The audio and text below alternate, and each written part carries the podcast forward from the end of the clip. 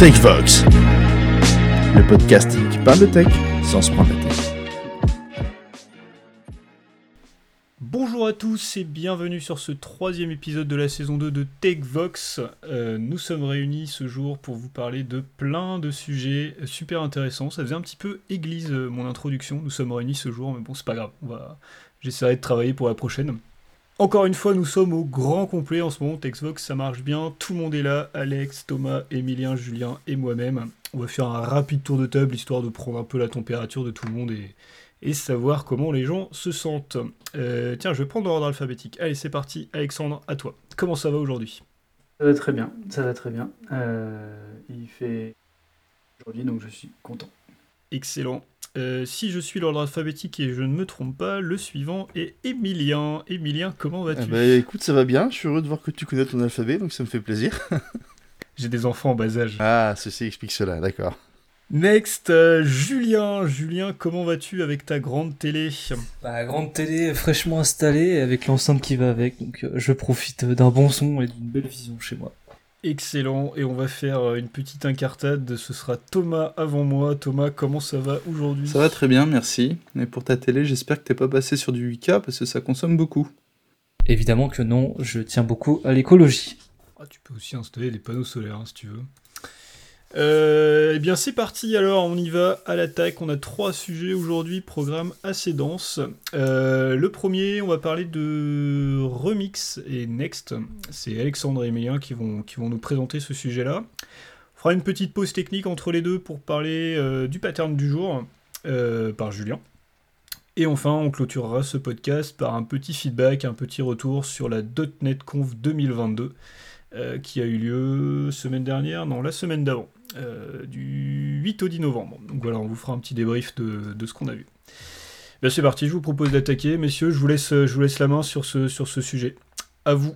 Ok, bah alors donc euh, on va commencer par parler déjà euh, de, ces frameworks en introduisant déjà c'est des, frameworks qui sont basés sur React. Donc ça, ça centre un peu le scope. Euh, ils sont très en vogue. Next, euh, il a déjà euh, pas mal d'années derrière lui. Il, en est à la version 13.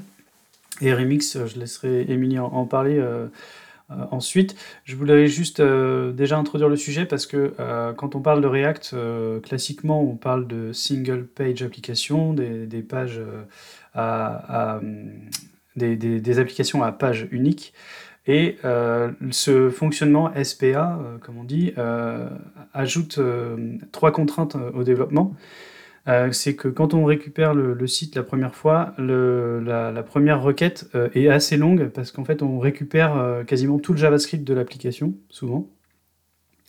Euh, Il y a un deuxième problème aussi, c'est le référencement euh, avec le SEO, le SEO, le référencement Google notamment, euh, qui, qui peut poser problème. C'est-à-dire que vu que les pages sont générées dynamiquement dans le, chez le client, ben on ne peut pas vraiment avoir de référencement des agents Google qui vont passer sur toutes nos pages pour vraiment en extraire beaucoup de métadata. Et un troisième problème aussi, c'est un problème de cache, c'est-à-dire que vu que les pages sont pas générées sur notre serveur et stockées sur notre serveur, euh, on ne peut pas forcément mettre en cache euh, la, page HTML une fois qu'elle est euh, rendue de manière définitive. Et ça, donc ces trois problèmes viennent du fait que quand on fait du SPA, on est sur un mode CSR, c'est-à-dire Client Side Rendering, du rendu côté client, donc dans le navigateur et dans les postes ou téléphones des, utilisateurs des sites internet. C'est pour ça que ces deux, euh, frameworks ont, ont- sont arrivés pour régler ces problèmes. Et euh, je vais vous parler par- particulièrement de Next qui, euh, pour résoudre ces trois problèmes, propose trois approches. Donc Next, c'est un, framework, donc c'est pas juste une librairie, hein, il, se, définit comme un framework qui permet de faire du back-end. Euh, donc ça permet de, faire des applications serveurs et euh, surtout de faire du SSR, du server-side rendering. Euh, donc ça permet en fait de, au lieu d'avoir une application qui va envoyer du, du JavaScript et le JavaScript qui va créer les pages internet sur le poste client, ça permet de le faire côté serveur et une fois que la page est rendue côté serveur, euh, c'est uniquement le HTML et le JavaScript euh, nécessaire au fonctionnement de la page qui est envoyé au client. Mais la page, elle est, déjà, générée telle qu'elle va être affichée au client. Ça permet de, résoudre déjà le problème de SOE, les, problèmes de cache et tout ce dont, dont j'ai parlé avant. next, donc si je vous dis un petit peu dans le détail, donc on est à la version 13. Et il est basé sur TurboPack euh, à la place de Webpack pour euh, tout ce qui est euh, transcompilation. Donc je suis toujours à l'affût de ce genre d'infos parce que ça permet de, gagner du temps quand on est développeur. il permet de faire du routing et il a deux autres approches que le SSR, donc ce dont je parlais tout à l'heure. Le SSR, donc c'est le Server Side Rendering, et quand on parle de SSR, on parle de server-side rendering euh, au moment où on consulte la page. C'est-à-dire que quand le, client fait une requête sur euh, une route, la page qui va lui être envoyée est générée au moment où il a fait la requête par le serveur. Il y a deux autres approches que Next propose. Le SSG Static Site Generation. Donc, ce qu'il va faire, c'est que euh, quand on va transcompiler notre application, au lieu de, rendre notre site euh, entre guillemets dynamique, il va générer les pages HTML euh, euh, telles qu'elles devront être envoyées au client au moment d'une compilation. Et sur, le, serveur, on va stocker directement les pages en HTML. Donc ça c'est bien quand on a des, des, choses qui ne sont pas forcément très dynamiques. on, peut, on peut utiliser ça pour avoir un site développé en React, mais avec du contenu statique. Et euh, Next propose également une troisième approche, l'ISR, Incremental Static Regeneration. Ce que ça veut dire, c'est que euh, on va faire un mix du, server-side rendering et du static-side generation. En fait, euh, le serveur va régulièrement régénérer les pages. On peut dire par exemple que les pages vont être régénérées toutes les 15 minutes, par exemple, avec comme un batch qui tournerait pour régénérer les pages à la volée. Euh, donc ça c'est assez pratique. Et il faut savoir aussi que euh, ces trois méthodes euh, peuvent être utilisées en même temps. C'est-à-dire que quand vous créez une page avec Next, vous pouvez dire que cette page-là va être en SSR, cette page-là va être en SSG et l'autre va être en ISR. Et ça c'est vraiment génial parce que vous avez vraiment la main dessus. par contre, c'est des concepts assez puissants qu'il faut maîtriser pour pouvoir commencer à jouer avec ça. Donc, je pense que ça peut être aussi l'usine à gaz. comme tout produit puissant, euh, tout outil puissant. Euh, voilà, on va pas tirer la phrase de Spider-Man, mais vous avez compris l'idée. Yes, petite question. Est-ce que tu as des exemples euh, concrets qui te permettent de définir en fait dans quel mode, en fonction des pages, quel mode tu dois choisir? Bah, Si tu veux, par exemple, du server-side rendering, si tu as des, des données qui changent, ça change pas grand-chose parce que tu peux faire du fetch. En, tête, comme ça, j'en ai pas. Tu peux faire du server-side rendering, par exemple, pour une landing page, où les gens arrivent pour découvrir ton produit. Là, tu as intérêt à ce qu'il y ait du SEO, parce que ça va être la page qui va être recherchée en premier. Euh, tu peux aussi le faire en static site si elle est générée à l'avance, il n'y a pas de souci. Mais pour les pages où le SEO va compter, le SSR va être vraiment euh, le, pardon, le SSG va être vraiment important, puisque du coup ça permet d'aller vite, d'avoir l'information. Euh, côté génération, c'est dès l'instant où tu vas avoir de la donnée affichée, que tu vas sortir d'une APRS ou d'une base de données, là tu vas avoir besoin de générer la page euh, au moment où tu l'appelles en fait. Donc ça va être vraiment un élément différenciant entre le SSR et le SSG. Ouais, c'est ce que j'avais en tête, c'est que quand tu as les, les, données qui vont être chargées côté serveur, euh, tu peux les charger directement dans ta page et la générer à la volée avec les données contenues c'est-à-dire que tu n'as pas besoin de faire de deuxième appel avec un appel Ajax. Tu peux les mettre dans ta page HTML, remplir ta page HTML avec les données. Et donc là, tu fais du SSR, tu fais pas du SSG. Parce que le SSG, ça voudrait dire que euh, tu connaissais déjà les données avant de, les, de générer la page. Quoi. Bah, du coup, l'ISR, le... si l'ISR, c'est ça, se prête à ça. C'est-à-dire que tu peux par exemple avoir une métrique que tu vas afficher publiquement, mais recalculer toutes les 15 minutes, comme tu disais Alex. Donc là, avec l'ISR, toutes les 15 minutes, tu vas aller chercher une donnée dynamique, mais tu vas régénérer une page qui restera statique pour les 15 minutes à venir, en fait. yes, merci. Moi, j'avais entendu parler, de, par exemple, de Netflix qui utilisait euh, ce mode pour justement euh, l'application embarquée sur les télés, étant donné que le Pro, c'est... Euh, enfin, la télé n'est pas ultra performante comme un PC. Ils utilisaient ce système pour bah, démarrer rapidement ton épisode, quoi, ou ton film. Et puis, bah, je vais laisser Emilien parler de Remix, s'il si, veut. Euh, bah, du coup, Remix, c'est Alors la philosophie pardon, est pas exactement la même. Euh, Remix a été créé par euh, Ryan Florence et... J'ai oublié le nom de son compère, bref. Qui sont les créateurs de React Router. tous ceux qui ont fait du React, généralement, ont utilisé le React Router. Donc, euh, dites-vous que ceux qui ont fait React Router ont fait Remix. L'idée de Remix, c'était de proposer, bah, tout comme Next, en fait, une alternative qui soit à la fois performante et intelligente pour la, génération des pages, histoire de contrer ce problème de SPA qui est gros à charger, où on va télécharger 2 mégas de JavaScript avant de commencer à pouvoir utiliser le site. Euh, donc ce qu'ils ont fait, c'est qu'ils ont pris une approche euh, full stack, où quand vous appelez euh, une URL d'un site Remix, vous allez de base avoir affaire à du... par défaut en fait à du SSR, où le serveur va faire le rendu de la page, et va le pousser vers le client. quand vous allez faire ce rendu de page, du coup, l'avantage, ben, c'est comme ce qu'on retrouvait en ASP MVC, en, ce que vous voulez, n'importe quel framework, mais euh, vous allez pouvoir faire des appels à des, sous-API REST, à une base de données, peu importe, pour faire votre rendu page. Euh, ce qui est intéressant, c'est que du coup, comme l'a dit Alex, ça se base là aussi sur React. Et derrière, Remix vous propose en arrière-plan, une fois que votre page a été rendue, de charger tout ou une grosse partie de votre site euh, à travers du JS. Donc finalement, vous avez un premier affichage qui est extrêmement rapide, et derrière, vous gardez les avantages de la SPA, puisque vous pouvez encore vous balader ou faire du rendu de page de manière dynamique, mais sans recharger la page. Et ça, c'est ce qui, moi, m'a intéressé, dans le sens où j'avais un premier rendu qui était rapide, et derrière, je restais sur du React comme je connaissais. Enfin, comme je connaissais, façon de parler, parce qu'ils ont quelques modifs pour le faire fonctionner. Euh, Remix fonctionne euh, selon trois modes, donc le SSG, le SSR, pardon, où il fait son redu initial et basta. Il est en mode hybride où du coup il envoie le JS en arrière-plan si jamais il y a besoin d'avoir des transitions de page ou des animations ou quoi que ce soit. Et il peut aussi faire du full CSR, c'est-à-dire que vous pouvez lui dire bon bah écoute tu te compiles, par contre il n'y a rien qui s'exécute côté serveur. Tu me sors une SPA classique avec que du JS pour gérer un mode offline, ainsi de suite. Et ça marche. Je vous avoue que j'ai pas testé euh, ce dernier mode, parce que j'en ai jamais eu l'occasion, tout simplement, mais je sais qu'il existe. Et il y a pas mal de, hum, projets open source à côté qui permettent de gérer le côté PWA et, la présence du network, ou ainsi de suite, pour le, valider. Euh, la philosophie de Remix, à l'inverse de Next, c'était de rester extrêmement low level. C'est-à-dire que de base, tout ce que nous offre le W3C avec les, options web sont relativement puissantes. Donc plutôt que d'aller surcharger avec des, des API, ainsi de suite, des trucs qui sont au-dessus. En fait, ils ont voulu minimiser, le vendor lock-in, mais par contre maximiser l'exploitation des trucs qu'on a euh, nativement euh, dans le web et faire en sorte d'avoir un process qui soit extrêmement simple euh, à, développer pour le développeur, mais qui puisse quasiment tout le temps tirer parti de ces outils-là. Donc du coup, on est très très proche de la stack JS native finalement pour réussir à faire ce qu'on veut.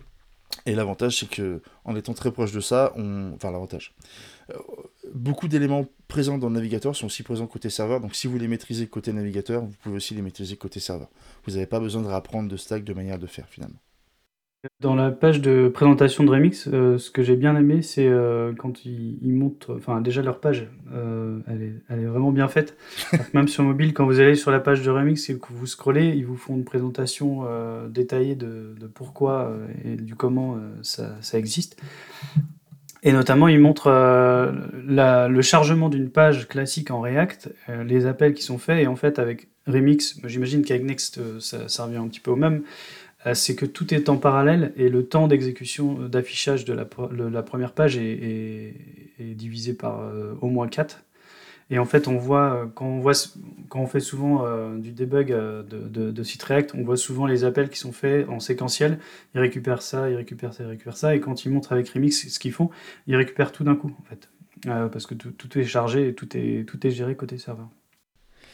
Ouais, en fait, euh, sur la présentation du site principal, ils mettent en avant ça, notamment pour la notion de nested route, euh, où tu peux avoir sur une même page, donc une URL euh, assez simple, différentes routes proposées par Remix. Remix se base beaucoup sur les routes avec, avec le système de fichiers, et donc du coup, tu peux avoir différentes routes rendues dans une même page en simultané, en fait. Et ça marche plutôt bien, du coup.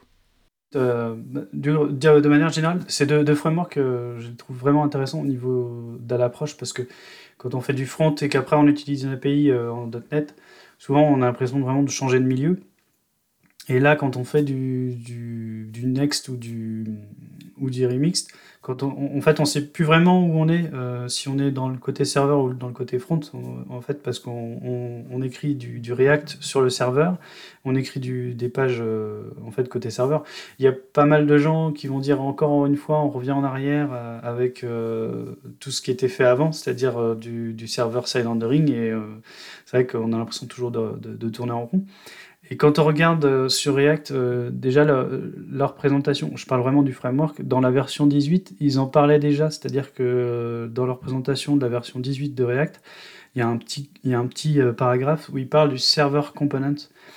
Et je pense que React va aller de plus en plus vers ça, parce que même les développeurs du framework de React sont en train de travailler dessus. Je pense qu'il il, y aura déjà, ils disent que dans une version mineure de la V18, ils vont mettre à disposition euh, des server-side components déjà dans React, donc ce sera même pas en utilisant ces frameworks, et ils mentionnent ces frameworks dans leur présentation de la nouvelle version.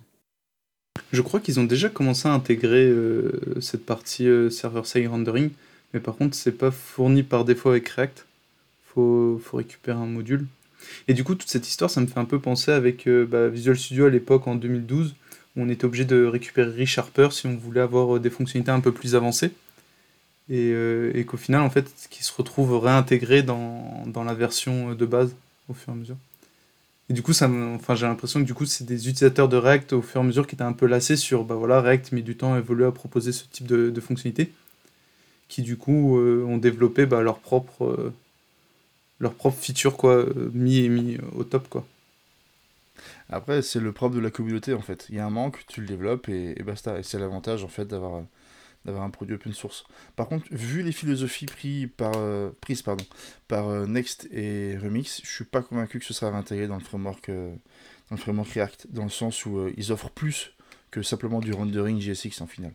Tu as des appels HTTP, tu as l'utilisation des éléments natifs JS qui n'ont rien à voir avec la vue, genre le forms ou search par un URL, des choses comme ça dont React n'en a clairement rien à faire en fait.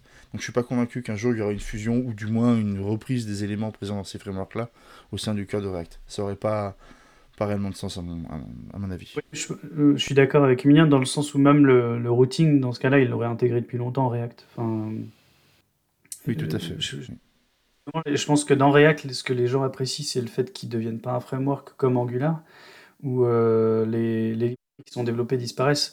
Euh, l'équipe de Remix qui développe React Router, elle, ça commence à faire un moment qu'elle est là. Et euh, je pense qu'ils ont, ils ont, ils ont leur mot à dire là-dedans. Et puis je pense que ça dérange pas spécialement qu'il y ait deux stacks euh, différentes pour gérer à la fois le client et à la fois le front. De manière générale. Bah, ça dérange pas, c'est juste quand tu inities ton, ton, projet en React, en fait, bah, il faut toujours que tu aies chopé plein d'autres librairies parce qu'au final, ça ça correspond pas à l'intégralité de ton besoin. Mais après, je suis d'accord au fait que du coup, on veut pas non plus se retrouver comme Angular où euh, quand tu commences, bah, tu charges toute la terre entière avec toutes tes dépendances. Quoi. Après, il faut se dire qu'il n'y a pas de silver bullet. Hein. clairement, euh, ça répond à un besoin. On l'a, on l'a pas. Point. Là, on dit qu'Angular, tu n'as pas forcément la main libre dessus, mais bah, si tu n'as pas forcément beaucoup de temps à passer, l'avantage c'est que tout est packagé. Donc voilà, il y a tout, tout est une question de trade-off en réalité. Il faut, savoir ce qu'on veut et comment y arriver. Et bah, que React soit plus léger, enfin plus léger façon de dire, que Remix et Next, c'est aussi un avantage pour nous. C'est que si demain on veut faire vraiment du low level et se, faire plaisir, façon de parler, ben on part sur du React pur et derrière on, fait ce qu'on veut. Quoi. Je sais pas s'il existe des alternatives du coup en .NET. Tu parlais depuis tout à l'heure, on parle de framework JavaScript, mais est-ce qu'il y a des alternatives euh, en .NET qui permettent de gérer bah, le SSR, le SSG, l'ISR Blazor, non? Ouais, c'est ce que je veux dire. Je sais pas si je gère les trois modes. Je suis pas convaincu. Je pense pas. Ah, mais après, de toute façon, euh, sur du Blazor, euh, tu as toujours le problème de télécharger le. Oui, le, gros package. c'est toujours le désavantage qu'il a encore. T'as une version Blazor Server, je crois. Il y a une version, mais je suis pas sûr qu'il soit allé aussi loin. Euh... Blazor Server, si je le vois là, Blazor 6.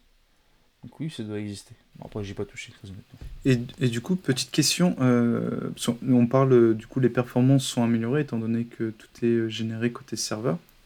Mais euh, au niveau du coût et de la consommation, on se situe comment? C'est plus cher qu'une app React classique? Ah, mécaniquement, oui, parce qu'en fait, tu as une exécution côté serveur. Bah, enfin, je parle pour Remix en tout cas. Tu as besoin d'avoir un serveur Node qui tourne. Là où sur une app euh, classique euh, euh, en React, ça va être posé sur un compte de stockage, un S3, peu importe, avec un CDN en frontal. Ça te coûte rien en compute, une, app React classique. Là, vu que tu as un travail en amont sur le serveur, mécaniquement, ça va te coûter. Après, c'est un, faux coût dans le sens où si ton application React classique a besoin d'une API, bah, tu vas quand même avoir besoin d'un compute quelque part pour faire tes appels d'API et la questionner ta base de données. Donc oui, tu as un léger surcoût, mais c'est... Enfin voilà, faut... C'est négligeable. Je suis pas convaincu que... Ouais, c'est ça, ça va être du 1, 2, 3, les 4% sur le, le coût total, quoi. Et après, si tu si tu veux, enfin c'est une question de principe ou de point de vue, mais tu peux aussi t'en servir de ton remix comme un, comme ton point d'entrée. C'est-à-dire qu'au lieu d'avoir un API gateway qui te renvoie toutes tes API, bah, tu peux mettre le remix en frontal qui lui ira consommer tes microservices en API derrière, mais plus besoin d'API gateway. Là, ça dépend de ce que tu veux designer et concevoir. Mais, euh, mais oui, mécaniquement, tu as un petit coup puisqu'il faut héberger un, serveur Node quelque part. Pour remix, je précise. Et du coup, euh, ce type de, framework, en fait, il y en a. y en a un certain nombre, parce que du coup, on n'a pas non plus parlé de Gatsby. Euh, mais du coup, aujourd'hui, en fait, si on devait en choisir un, en fait, sur quoi on se baserait Parce que chacun à peu près, euh, enfin, va répondre à des besoins en plus que React ne, propose pas sur le serveur euh, side rendering. Mais du coup, euh, lequel, lequel on pourrait choisir si on devait faire un, projet en production, quoi?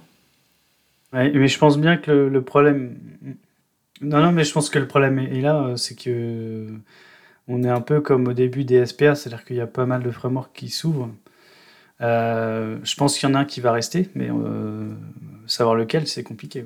Ah, je pense qu'il y en a plusieurs qui vont rester. Parce que les approches sont pas nécessairement les mêmes. Il y a même Quick que j'ai découvert il y a très peu, qui est fait par le, créateur d'Angular d'ailleurs, euh, qui a une approche vraiment très intéressante où c'est la perf d'abord et le lazy loading ensuite. Ils vont se chercher, mais je pense que. Enfin, ils répondent, tous à la même problématique, mais pas de la même manière. Ça. Il se passe beaucoup de choses dans le monde du JS euh, quand on regarde les transcompilers déjà. Il y a beaucoup de choses. Euh, c'est dur de d'y voir clair aujourd'hui, je, je, suis d'accord. Bah, on se donne rendez-vous dans, dans 5 ans. Déjà, il y aura beaucoup d'eau qui va couler sous les ponts, puis on verra ce qui, ce qui reste. Ça vous va? Dans 5 ans, un petit benchmark. L'épisode 500.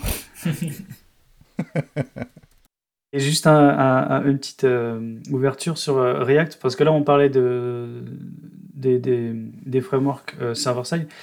On, va peut-être bientôt parler de Rust, mais euh, pour moi, React est en train un petit peu de, de s'élargir un petit peu juste à React, parce qu'on voit aussi qu'il y a des frameworks en Rust qui proposent de faire du React.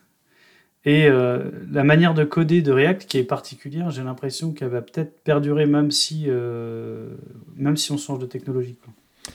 Et pendant que tu en parles, du coup, moi qui adore Rust, je vous conseille d'aller essayer U, Y-W qui est. Bah, bah, On sait à celui-là notamment, mais bon, c'était une petite ouverture pour la. Je, pour la je t'aime, Alex. Je t'aime. Ah, ce serait carrément un sujet de, sur lequel on, reviendra lors d'un prochain podcast ou voire même lors de, futurs podcasts. Hein. Ça tiendra peut-être pas dans un seul.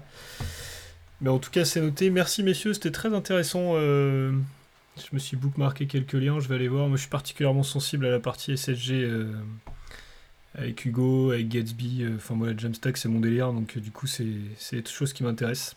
Mais on en reparlera une autre fois. Merci. Euh, sujet suivant, eh bien c'est le moment du pattern du jour. Je n'ai toujours pas trouvé de jingle, mais j'y travaille, rassurez-vous, ça va, ça va venir, peut-être sur celui-là, je, vais voir. en tout cas aujourd'hui c'est Julien qui s'y colle, et le pattern du jour c'est le pattern builder.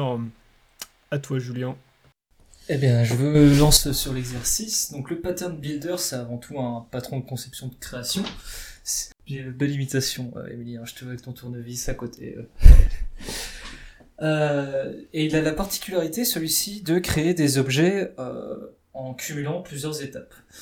Alors, d'abord, un patron de conception, un patron de création, c'est quoi? C'est tout simplement un, patron de conception qui permet au client de s'abstraire de la logique de création d'un objet en déléguant ça à un directeur, à un créateur euh, sur le, pattern qu'on utilise.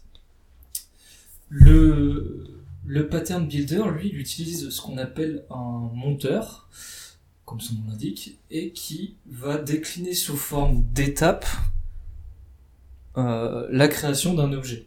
Si je prends euh, un exemple, si on veut pouvoir créer, euh, je sais pas moi, un SUV, on va déclarer un- une interface de monteur qui contiendra des méthodes pour créer ce SUV. Donc par exemple le nombre de sièges, le type de moteur, les options qu'on va ajouter dessus. Notre directeur, lui, il va utiliser cette interface en spécifiant les particularités bah, de l'objet qu'on veut créer. Ici un SUV. Par exemple, euh, je sais pas moi, 6 sièges, euh, l'option GPS, l'option Bluetooth, moteur hybride rechargeable, c'est courant sur les SUV. Ce genre de choses. Le lien qu'on peut faire avec d'autres euh, patterns de création, c'est bah, notamment le pattern Factory, qui est le plus connu, le plus utilisé, qui lui prend le parti pris d'avoir un créateur par objet qu'on veut créer. Là où le monteur, lui, va plutôt avoir un monteur avec différentes méthodes et c'est les paramètres qu'on va passer en, en entrée de ces méthodes, de ces étapes, qui vont différencier l'objet qu'il va créer à, à la fin. L'avantage du pattern builder, bah, c'est notamment le principe de responsabilité unique, c'est-à-dire qu'on va vraiment pouvoir isoler chaque étape de création, là où le factory, bah, vu que c'est un seul point d'entrée son objet, bah, on va pas pouvoir avoir la, la granularité de toutes ces étapes. La réutilisation de... le pattern builder permet notamment euh, de réutiliser ces étapes plus facilement, donc vu, que c'est une manière factorisée de, créer un objet, plutôt que d'avoir une méthode qui fait tout.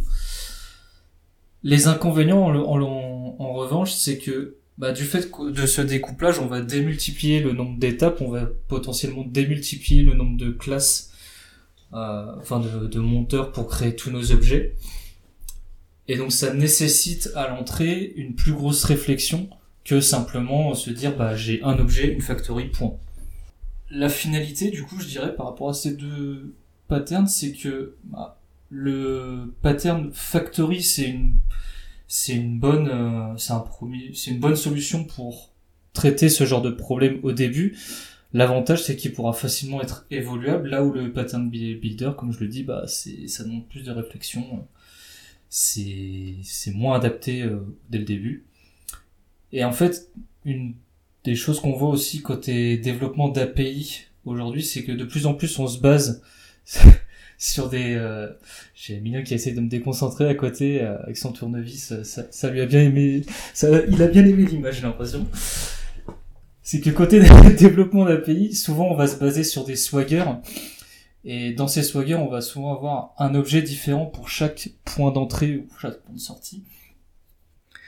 Et donc on va pas pouvoir avoir cette logique de d'objet qu'on crée sous forme de enfin avec qu'on crée sous forme d'étape, on va quasiment avoir un objet à chaque endpoint. Et donc là, les patterns factory sont peut-être plus adaptés que les patterns builder. Je sais pas si vous avez déjà eu l'occasion d'utiliser ces patterns. Est-ce que vous avez un avis euh, là-dessus? Ouais, je l'ai utilisé et ce que j'apprécie du coup, alors comme tu disais en fait, le factory c'est vraiment un point d'appel unique, j'appelle, j'ai le résultat. Le builder, vu que tu vas construire par étapes ton objet, ce que j'appréciais c'est que du coup tu peux conditionner les étapes de construction. Et donc typiquement, euh, si tu rajoutes une propriété dont la valeur est 100, euh, que dans certains cas d'usage, alors, je dis ça au pif, mais bah, tu peux justement conditionner le fait que la valeur soit à 100, ou même que la valeur vienne de l'extérieur d'un point d'API par exemple, comme tu disais. Donc c'est plutôt cool parce que ça te laisse la main sur ce que tu vas construire derrière. Après, effectivement, bah, euh, voilà, faut savoir ce que tu veux construire, faut, faut être au clair euh, dans ta réflexion sur la construction de tes objets avant de, avant de te lancer.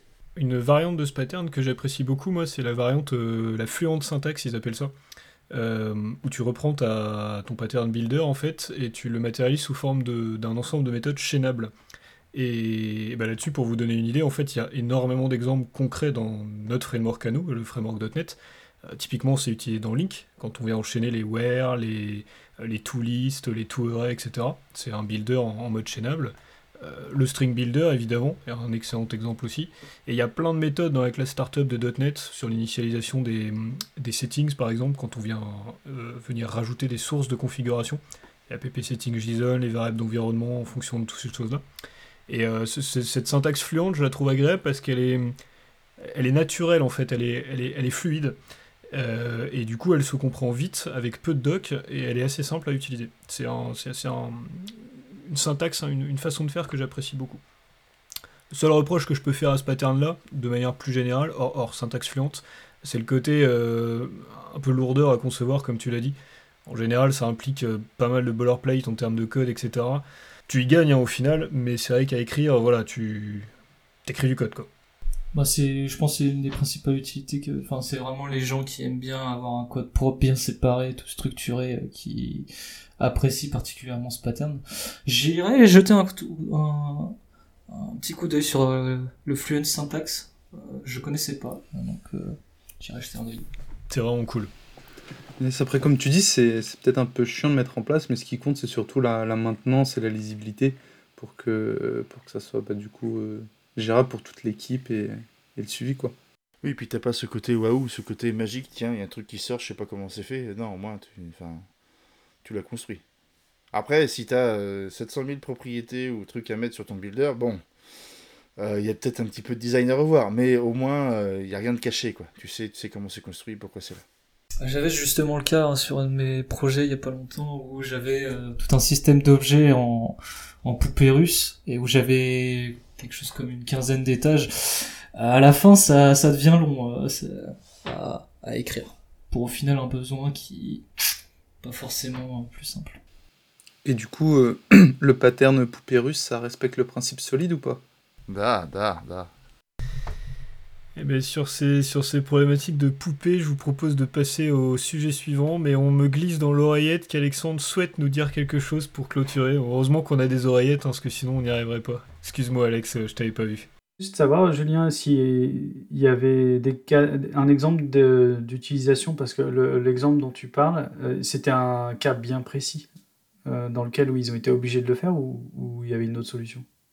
Euh, bah non, c'était vraiment un endpoint qu'on appelait qui avait besoin de la structure d'objet nécessitait euh, ce système de poupée russe et donc euh, la tâche que, qui m'était donnée c'est d'avoir un, un, bout de code qui générait cet objet et vu la complexité de l'objet je voulais faire en sorte que bah, les, les services qui allaient devoir créer ces objets n'est pas à le faire dans, directement, qu'elle passe par un point d'entrée, par un directeur en l'occurrence.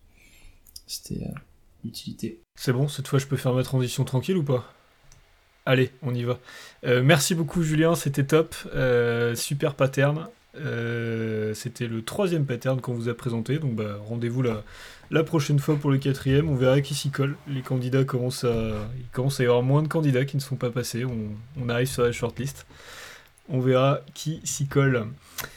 Troisième et dernier sujet pour aujourd'hui, euh, on souhaitait vous faire un petit, un petit bilan, un petit feedback sur la .NET Conf 2022. Euh, euh, c'est quoi la .NET Conf? C'est la grand-messe annuelle de Microsoft, là, c'est leur traditionnel événement qu'ils organisent tous les ans, du coup, c'est un événement annuel concernant l'écosystème .NET.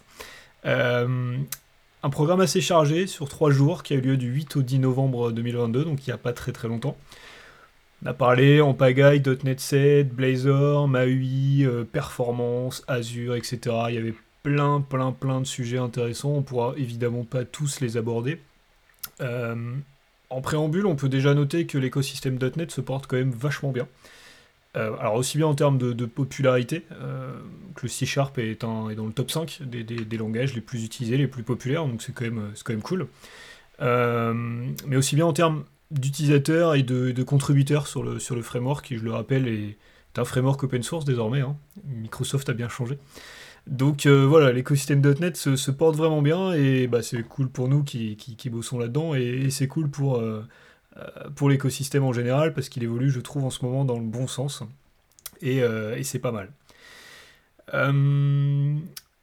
moi, je voulais faire un petit focus sur deux points en particulier. Euh, le premier, c'était sur la partie .NET 7. Euh, j'ai noté que euh, .NET 7 supportait nativement les processeurs ARM64 et donc les processeurs Apple Silicon. Et donc ça c'est vachement intéressant quand je disais que ça allait dans le bon sens, c'est qu'on va peut-être pouvoir enfin développer convenablement sur Mac avec les nouveaux MRM2, donc ça c'est ça c'est plutôt cool. Et voilà, peut-être que Windows va pas tarder à arriver on peut plus faire de bootcamp sur les derniers, mais voilà, je, ne perds pas espoir, euh, ça, peut être intéressant. Euh, même si on peut déjà faire du .NET sur, euh, sur Mac, hein, c'est pas ce que j'ai dit. Mais, mais là, ça, ça rajoute une nouvelle pierre à, l'édifice, donc ça, c'est plutôt cool. Et le deuxième sujet que j'ai vu passer, je sais pas si vous en avez entendu parler, c'est les DevTunnels. Alors c'est un truc qui s'appelait autrement, j'ai bouffé le nom, ça s'appelait autrement avant, c'est en preview depuis quelques mois, c'est sorti en, GA euh, pour la .NET Conf. Euh, donc ça s'appelle DevTunnels, maintenant. Et ça permet de faire quoi? Ça permet de monter un tunnel, euh, privé et d'exposer, une URL publique sur Internet pour pouvoir faire du débugage à distance ou exposer un système à distance. Donc par exemple, je veux tester une web app que je suis en train de développer sur mon poste et je veux la tester sur mon mobile parce que c'est une, app qui est, qui est- qui est responsive, etc. Bah, Qu'est-ce que je fais? Je synthétise, je clique sur un bouton, je génère une URL, je me connecte sur cette URL la publique avec mon téléphone et je peux accéder à, à ma web app et la débugger en real time avec mon Visual Studio. Donc c'est déjà des choses qui existaient avec d'autres outils, je pense à... euh, voilà, encore une fois, je l'ai oublié, mais. Emilien, tu tu t'en rappelles peut-être. Exactement, Ngrok, merci. Euh, donc ça existait déjà, mais là c'est built-in, c'est intégré, ça marche apparemment super bien, et je trouve que c'est formidable. Et c'est gratos? Évidemment. Ah, ah, intéressant. Enfin, c'est gratos, c'est intégré dans la suite VS. Avec ta licence. voilà, euh, Ah, d'accord, ok.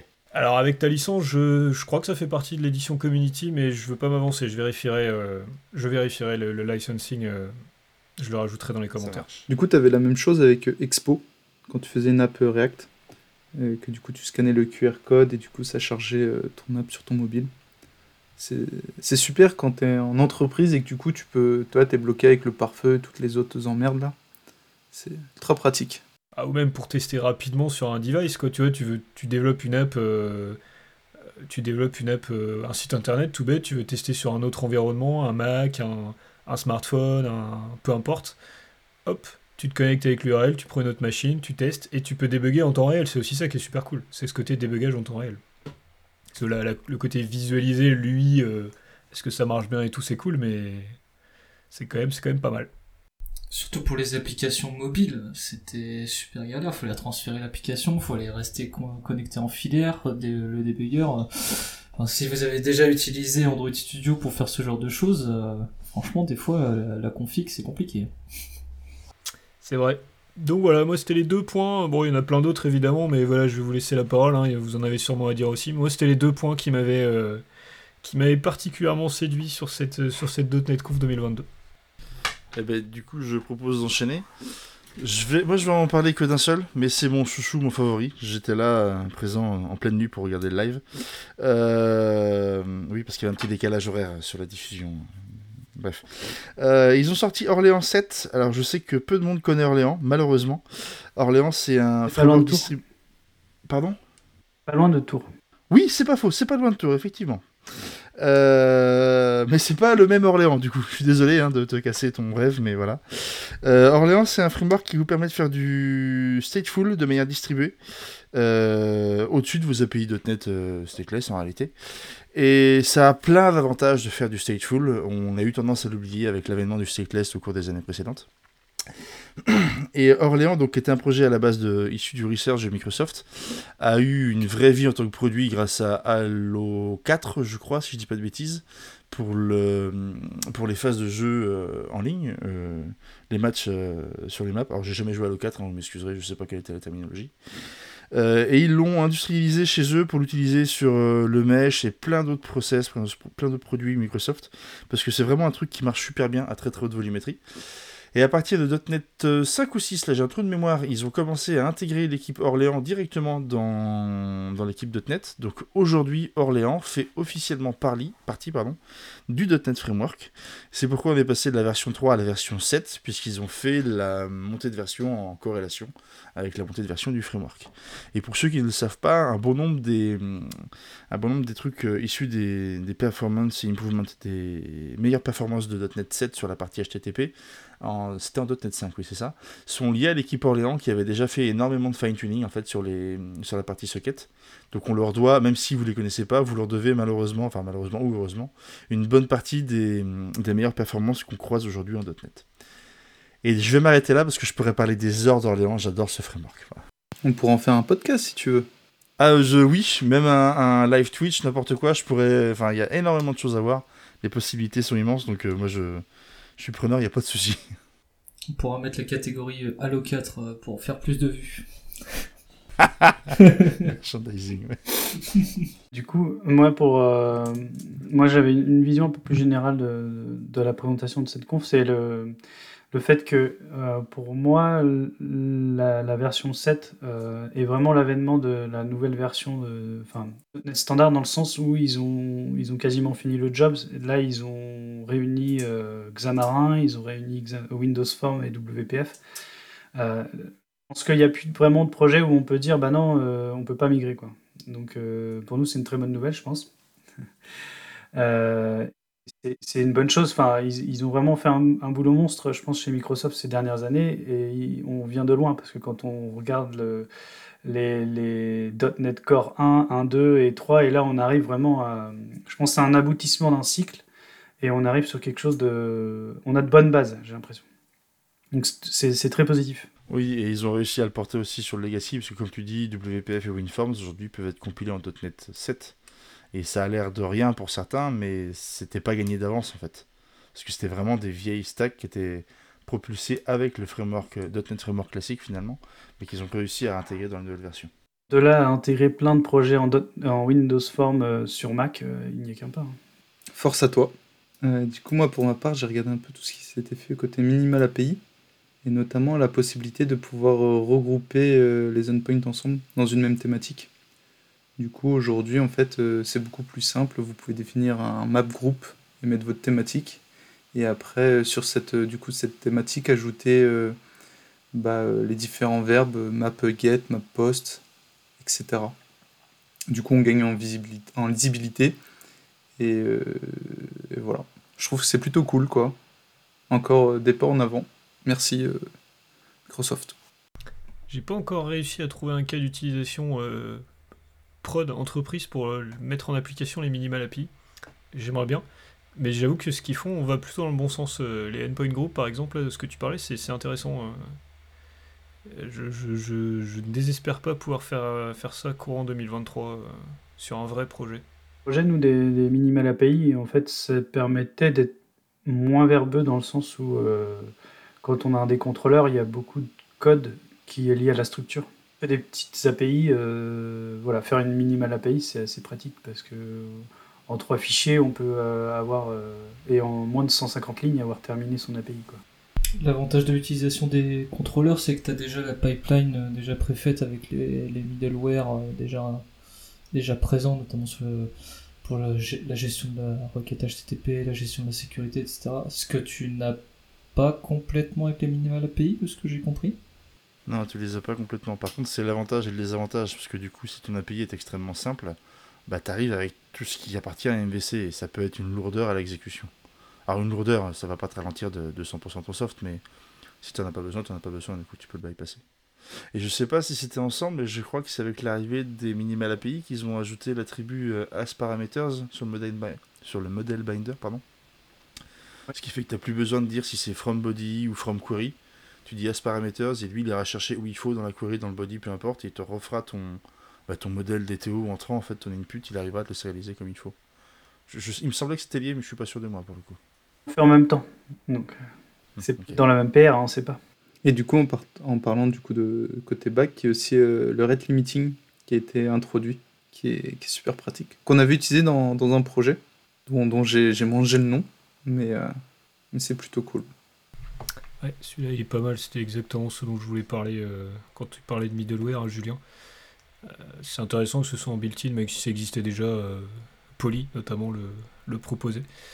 je pense que Poly, dans les années à venir, ils vont, ils vont se retrouver comme Orléans à ingérer dans le framework. Hein, ça, ça, ne serait tardé. Mais il y aurait tellement de trucs à faire comme ça. Poly, les Fluent Validation, Fluent Assertion, enfin, il y, a plein de trucs qu'il ouais. rajouter. Quoi.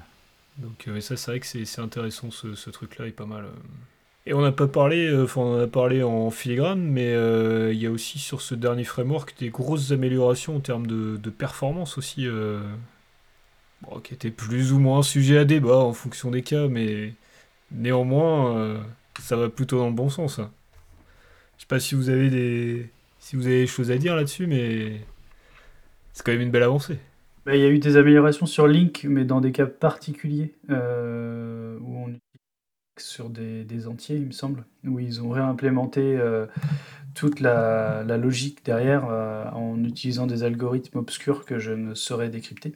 Dans des cas particuliers, et euh, évidemment, on n'a pas toujours un int dans un tableau. Enfin, c'est pas, c'est pas toujours. Je tiens à rétablir la vérité, c'est pas des algorithmes obscurs, c'est qu'ils tirent parti des vecteurs de choses en fait plus bas niveau sur le CPU, qui ont été implémentés en .NET 5 et qui, dont ils ne tiraient pas parti sur ces algorithmes, sur ces méthodes d'algorithmes là dans Link. Donc c'est pas obscur, c'est juste que c'était documenté et pas implémenté. Et ça, ça, ça revient à utiliser juste du bas niveau euh, côté pros. C'est pas... Exclusivement Et sur le tri. Par contre, je te rejoins Alex, c'est... Pardon? Excuse-moi. Là, c'était une question. C'est exclusivement sur les méthodes de tri? Euh, de tri et des choses sur le string aussi qui ont été faites dans ce sens-là. Je pourrais pas dire par contre sur le link en particulier, le- comme tu disais Alex, il y a beaucoup de choses qui ont été faites sur les, les entiers, sur les, les- finalement les valeurs, bah, min, max, euh, average je crois aussi.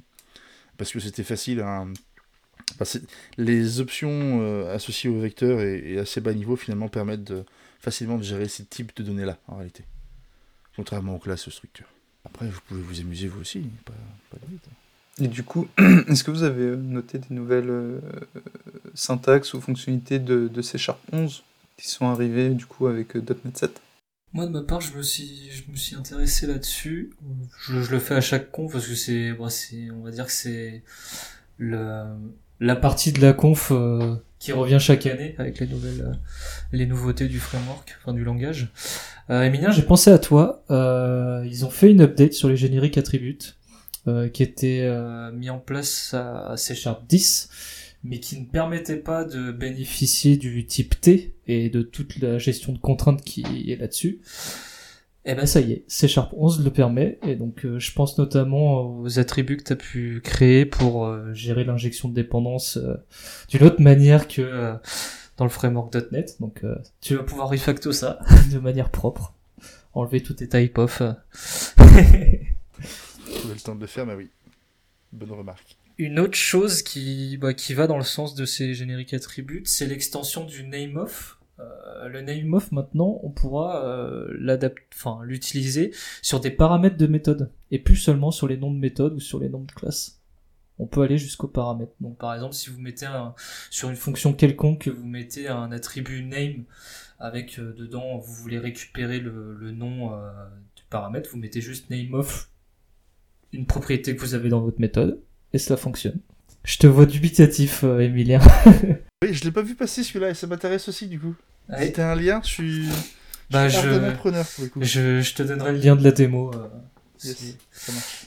Je sais plus comment il s'appelle. C'est un YouTuber notamment qui reprend euh, pas mal de des .NET Conf. euh, Monsieur Chap... Nick Chap. Ch- Nick. Chapas, ouais. Chapsas, plus. Je sais plus. Quelque chose comme ça. Euh, on parlait également de de la refonte des, enfin, de, Link via les enfin, via les nombres entiers. C'est pas la seule chose qu'ils ont fait pour la gestion des nombres. Euh, ils ont créé une classe d'abstraction pour les nombres, donc les int, les doubles, les longues, les floats, etc.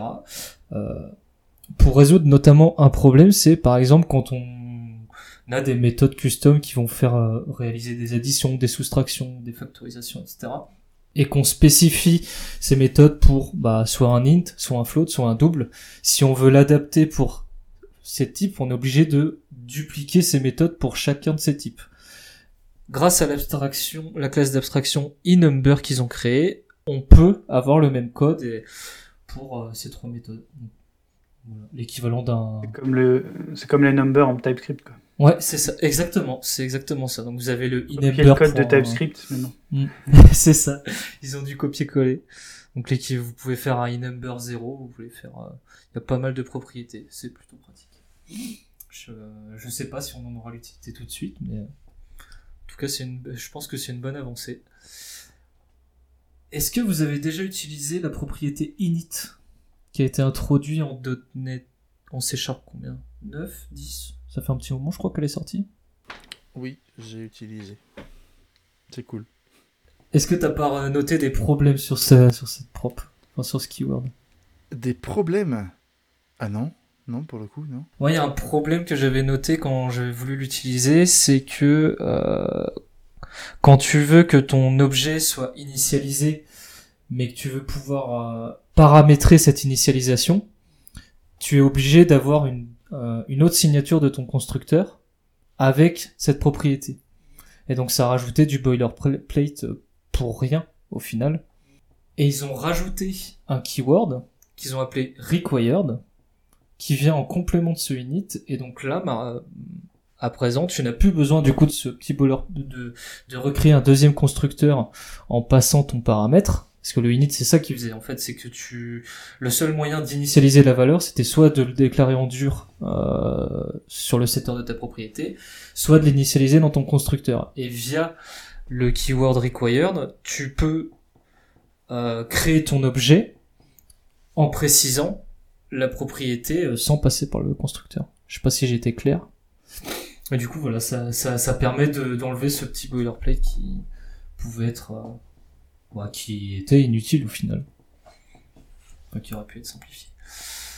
Euh, ça, c'est pareil, ça, je crois que c'est Emilien, c'est quelque chose qui pourrait t'intéresser, euh, notamment la gestion des namespaces. Euh, avec C Sharp 11, euh, c'est possible de déclarer des, enfin, des namespaces, pas vraiment, que ils ont rajouté le le keyword file qui permet de déclarer, enfin, qui est une alternative à internal, private, euh, etc. Et donc la classe que tu vas créer dans un fichier n'aura que pour scope le fichier en question.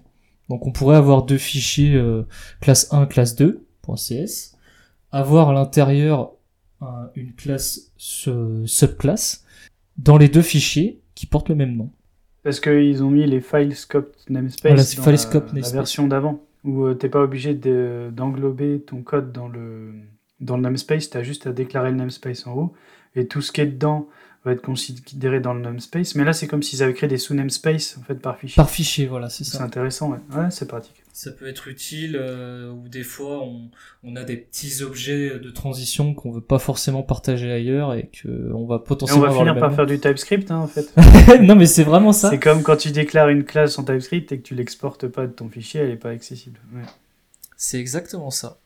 Et la dernière amélioration notable que j'avais notée, c'était euh, l'évolution des patterns matching. Je sais pas si vous avez vu ça. Euh, c'est un peu plus bas niveau, mais c'était des méthodes qui permettaient, euh, qui se rapprochaient un peu de la syntaxe Python, où par exemple vous avez une liste de caractères et vous essayez, enfin une chaîne de caractères, vous essayez de savoir si dans cette chaîne de caractères vous avez, bah pas la lettre A, la lettre B, la lettre C. Donc ça a utilisé notamment le keyword is. et ce pattern matching a été étendu à toutes les listes qui sont comptables, donc pas énumérables, mais adaptables à, array, à liste, à read-only span notamment. Donc euh, voilà, une petite amélioration un peu plus bas niveau. On verra peut-être pas l'utilité tout de suite, mais euh, voilà pour les évolutions que j'ai pu noter sur C Sharp 11. J'arrive avec un train de retard parce que je regardais du coup le mot-clé file, je l'avais pas vu. Euh, c'est pas mal en réalité, parce que du coup, pour faire ça, d'habitude, ce que je faisais, c'est que je déclarais une classe privée dans ma classe publique qui se retrouvait nested forcément dans ma classe publique, mais euh, qui n'était pas accessible à l'extérieur. C'est ça. Et du coup, il est vraiment limité au fichier, ouais, c'est cool. C'est vrai que tu, peux avoir deux classes avec la même sous-classe, euh, avec le, le, keyword file, et qui, qui auront le même nom. C'est vraiment, euh, pour des petits objets comme ça que tu veux scoper juste à ton fichier, c'est plutôt pratique. Prochaine étape, mettre des portées, mettre des scopes sur les namespace aussi, ça pourrait être pas mal. C'est exactement. bref, on Ah, faut que je soumette l'idée, Bien, messieurs, merci pour tous vos retours. On a bien vu que cette .NET Conf 2022, elle était, elle était quand même vachement dense, vachement intéressante. Euh, ce qu'on peut en retenir, c'est que bah, l'écosystème .NET va dans le bon sens, comme je disais tout à l'heure. Et du coup, euh, bah, du coup, venez, venez faire du .NET, euh, quittez vos langages, quittez vos autres langages et venez faire du .NET, parce que le .NET c'est bien. .NET ça marche fort, le .NET c'est performant. Et le .NET, c'est vraiment cool. Mais, mais en tout cas, voilà, je pense que ça peut être le mot de la fin. Euh, l'écosystème .NET est formidable. Euh, mangez-en et, et faites du .NET. À bientôt. À bientôt. À bientôt.